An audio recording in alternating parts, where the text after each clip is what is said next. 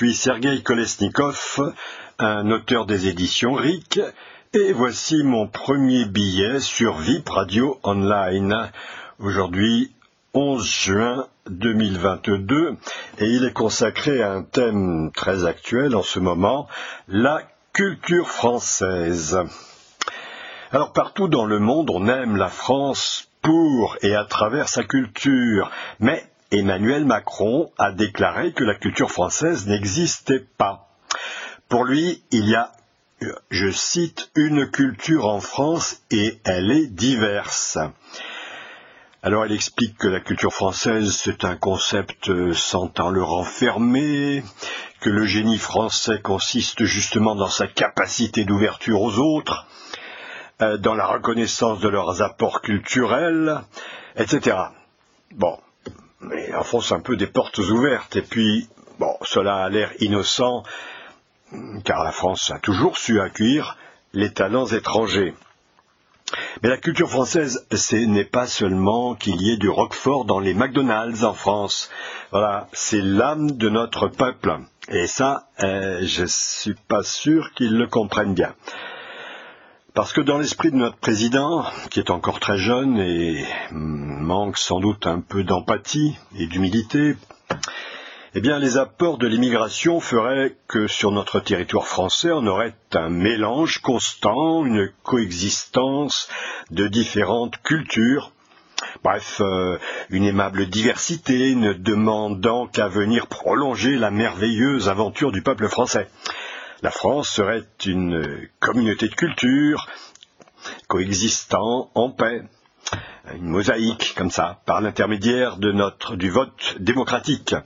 Euh, ça me fait penser aux publicités qui vantent la cuisine des plats industriels, saveurs mexicaines, japonaises, italiennes. Voilà, vous choisissez pour passer une bonne soirée. Euh, tout le monde est gentil et, content. C'est là une, une, vision qui, qui s'inscrit en fait dans un cadre libéral qu'aujourd'hui on appelle la globalisation heureuse. C'est ça l'horizon macronien. Le président veut créer la nouvelle modernité des États-Unis d'Europe, mais il s'en cache d'ailleurs pas, euh, qui serait adaptée à la, civilisation euh, économique des multinationales, du village mondial, comme on dit, qui mènerait l'humanité vers un New Age marqué par la paix et la prospérité. Alors en fait, c'est pas nouveau. C'était déjà le rêve exprimé par Victor Hugo dans son fameux discours d'ouverture du Congrès de la paix à Paris en 1849. Alors je cite Victor Hugo cette fois.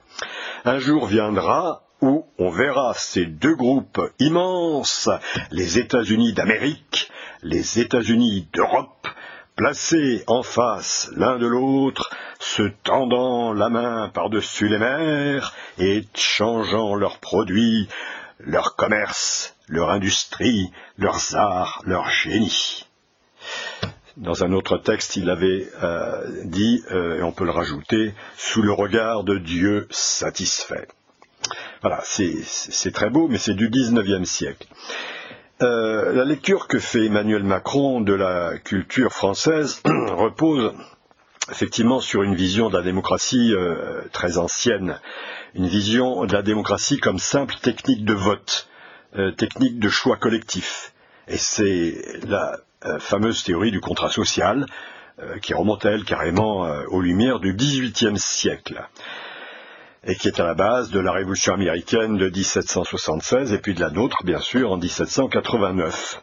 C'est-à-dire que la société serait formée par des individus indépendants, autonomes, tous différents, mais qui décident, euh, en descendant de leur petit nuage ou de leur haute montagne, euh, de se rejoindre et d'abandonner leurs droits naturels à un pouvoir démocratique qui va gouverner en leur nom avec des représentants élus, c'est-à-dire qu'ils élisent eux-mêmes. C'est bon, l'état de droit.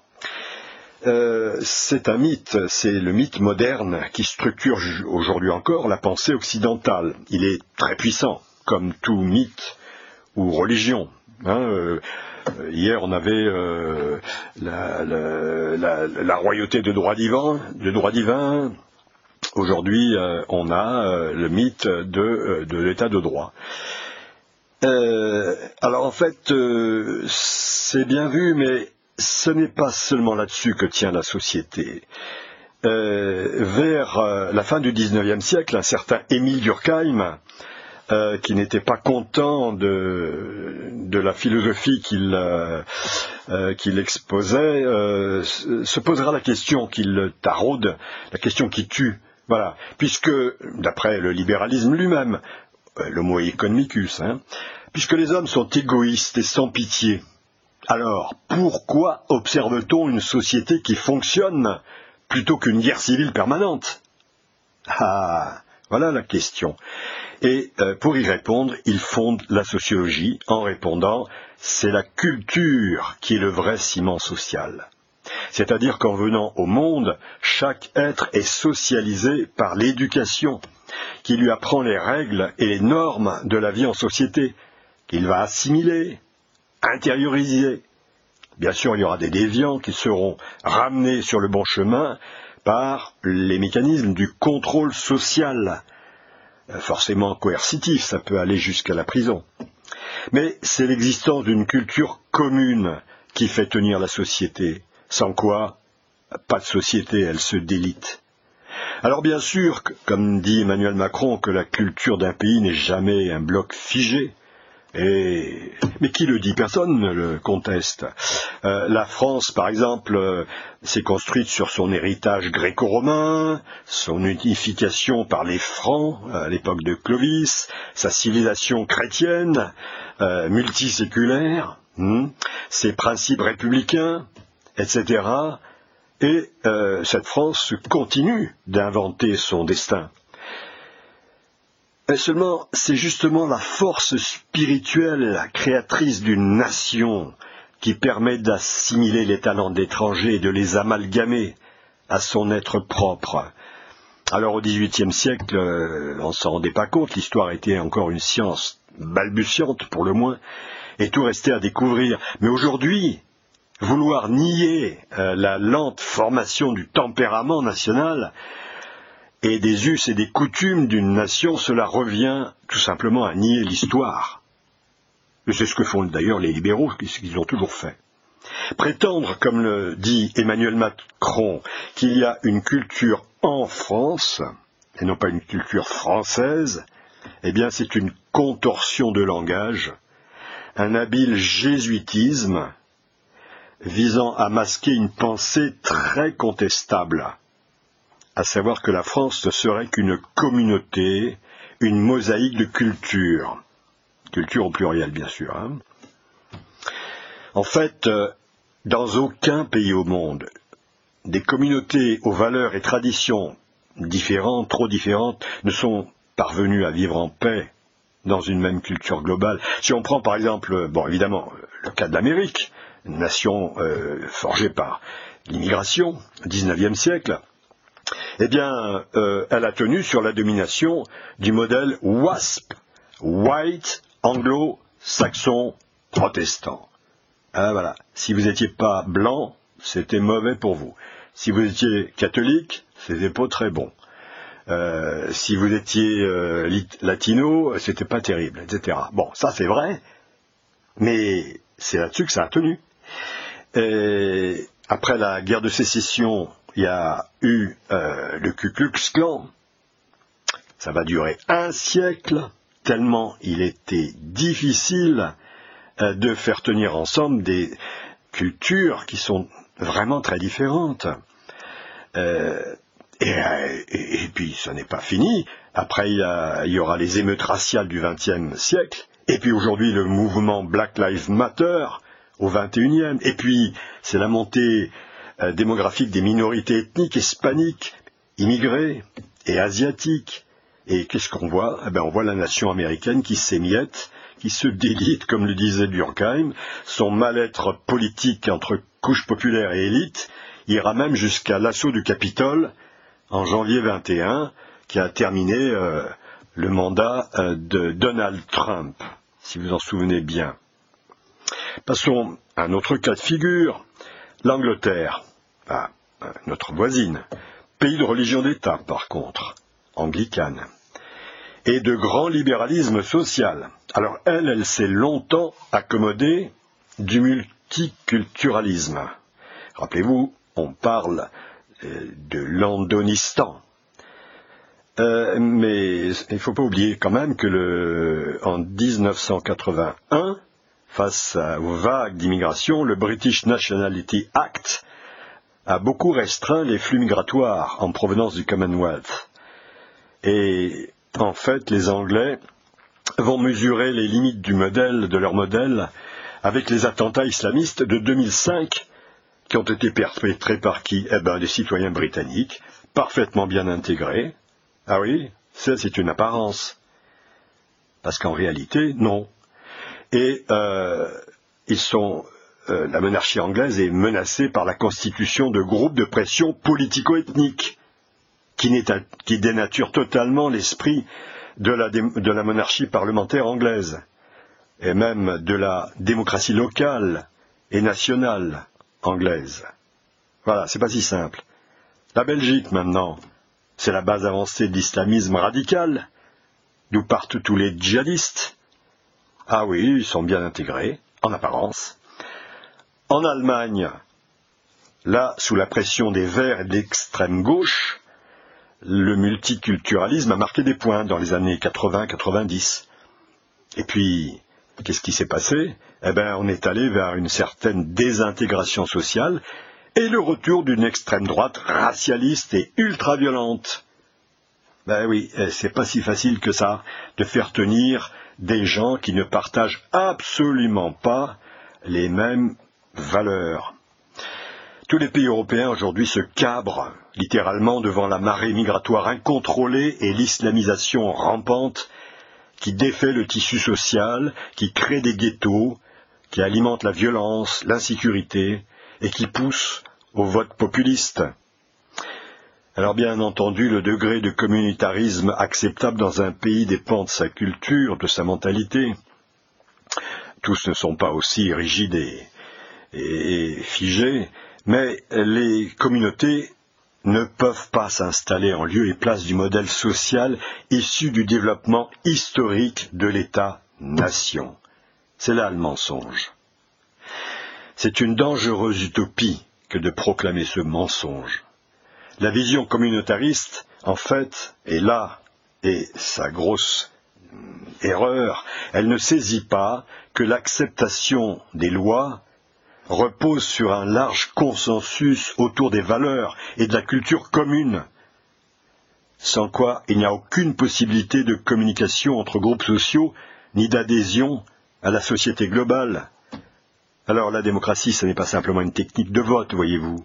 Non, Durkheim a bien sûr raison, c'est la culture, le ciment social, qui permet l'édification de la démocratie. Bien sûr que la culture d'une nation n'est pas non plus un héritage formalisé dans son patrimoine culturel, son histoire, ses traditions, etc. Là-dessus, le président a bien raison. Elle bouge, cette culture. Par exemple, chez nous, le rock'n'roll, la pizza, le couscous se sont très bien acclimatés, mais sans pour autant bouleverser l'esprit français, qui se renouvelle en permanence, tout comme sa langue, et qui évolue toujours, mais à partir d'une conscience collective vivante qui existe au préalable. La culture, c'est une façon d'être, de voir les choses, de se comporter, qui permet aux individus de se comprendre, de s'accepter et de vouloir vivre ensemble. Ce n'est pas quelque chose de superficiel. C'est quelque chose qui s'est construit au travers de siècles entiers ce n'est pas seulement le marché qui nous réunit à travers la division du travail, comme le pensent les libéraux un petit peu bisounours, hein c'est l'existence dans un pays d'une culture nationale, au contraire, qui permet à la société d'évoluer sans trop de heurts, le plus souvent. Ainsi, la France moderne s'est bien sûr construite à travers l'assimilation, ou du moins l'intégration, de vagues d'immigrants provenant d'horizons variés, Hein, que ce soit les Polonais, les Espagnols, etc., et autres Italiens, chacun pouvant y trouver place, fort de leur identité commune, et euh, fier de leur histoire particulière, qu'ils n'ont aucune raison d'abandonner, ni d'oublier, et ni surtout de mépriser. Alors, Emmanuel Macron se voit-il comme un président des communautés françaises, président des communautés françaises? Ce serait là le danger. Euh, eh je pense que c'est ce qu'il veut. Rejeter la nation, pousser le monde d'avant vers la poubelle de l'histoire, comme disaient les bolcheviks, pour adapter les citoyens au nouvel ordre mondial, faire table rase du passé, mais sans aucun modèle de remplacement viable. Il est là le piège monstrueux dans lequel il tombe lui-même sans s'en rendre compte. Bien sûr, il se déclare contre la woke culture, mais ça n'empêche pas de faire entrer en 2022 un ministre multiculturaliste à l'éducation nationale. C'est le fameux en même temps, tout est son inverse. Il s'affiche astucieusement comme une synthèse de la bourgeoisie de gauche et de droite, en brouillant les codes culturels. Alors un coup, on tape dans la littérature classique, une autre fois dans le jeunisme TikTok. Il tresse des lauriers à l'universalisme républicain. Mais il maudit aussi son colonialisme et s'extasie devant la force de caractère des femmes voilées. Mais il nie, par un silence assourdissant, l'existence des territoires perdus de la République. Récemment, le monde entier a été littéralement choqué par les images de chaos au Stade de France, où la délinquance des banlieues a été niée par le ministre de l'Intérieur. Seulement voilà, comme disait Lénine, les faits sont têtus. Et la France, hier terre d'accueil, les exilés politiques, devient aujourd'hui un asile du tiers-monde. Les mafias font trop souvent régner leurs lois sur leur territoire, ce qu'ils considèrent comme leur territoire, qu'ils interdisent aux forces de l'ordre, à nos forces de l'ordre, républicaines, et l'insécurité gagne maintenant jusqu'au centre-ville, aux beaux quartiers. De grandes villes seront gouvernées par des qui sont gouvernées par des mairies woke, facilitent à leurs électeurs musulmans, c'est le fameux islam-gauchisme, la construction de mosquées cathédrales énormes financées par des États étrangers. On est quand même un pays laïque, alors où va-t-on?